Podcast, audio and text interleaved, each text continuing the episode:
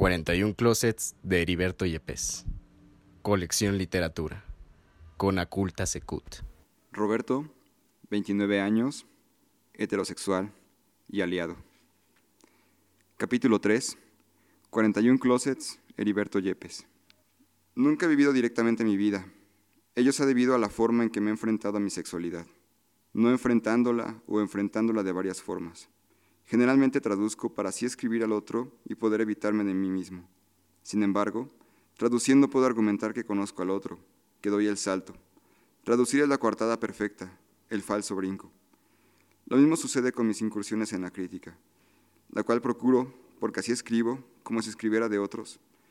Llevo años escribiendo sobre la literatura mexicana, estadounidense, brasileña y fronteriza, a pesar de que realmente me importan muy poco las cuatro. Ni siquiera ahora, que tengo más tiempo libre, he decidido dejar de vivir usando la tangente. Si no estuviera en la tangente, tendría que estar en el centro vivo de las cosas, Lorca. Pero este centro vivo es un hoyo negro, Einstein. La relatividad me asusta. Nunca he tratado de entenderla. Prefiero la indeterminación, Heisenberg. Lo mismo, siempre lo mismo, lo mismo, lo mismo. Ocurre con los personajes que de vez en cuando me atrevo a construir por ejemplo, el yo, el hijo o el hermano. Ellos también son maneras de huir, de vivir en mí, covachas.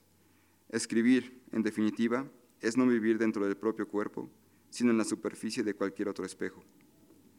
Meto la mano a mi cuerpo, en cualquiera de sus orificios o en cualquiera de sus heridas abiertas, y saco de ahí un conejo, domino este acto el nacimiento o el aborto. Al ser procreado, al ser sacado, lo llamo conejo suelto y tras este nombre infame, saco otro de los conejos, brotan infinitamente, a mí mismo. Entonces me llamo autor o mago, y al espacio de la populación estúpida le nombro novela o circo. A eso me dedico, a vivir en frases, vivir es frases, cita, cita, frases como estas, frases que otros han dicho antes y otros van a tomar prestadas, para así hacer posible la gran circulación de no significados.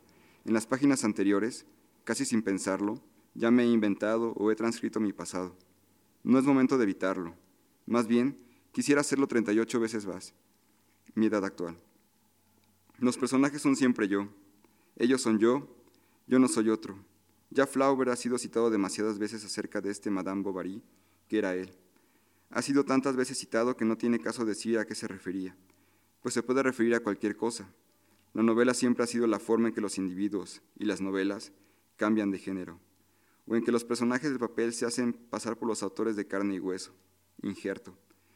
Esto no es una novela, por supuesto, pero es algo que simula serlo. Es aún pseudotexto, no somos sino apócrifos.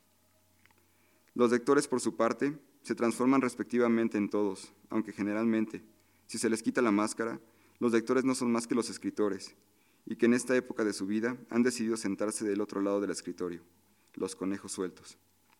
Sin embargo, un escritor o un lector siempre fracasan con los personajes, porque los personajes son siempre ella o él, y así. Y todo esto es un círculo vicioso, la burocracia. Cuando comencé a escribir este apunte antes de dormirme, me proponía narrar lo que había estado sucediendo últimamente, pero como siempre, apenas iba a narrar, decidí digerir y como siempre, vivir y escribir indirectamente. Este libro es el registro de un proceso para cambiar de sexo a partir de un número marcado por la cultura. 41 estaciones hacía una modificación del cuerpo. Si solamente fuese uno, todo mi ser entero saldría del closet, pero soy varios.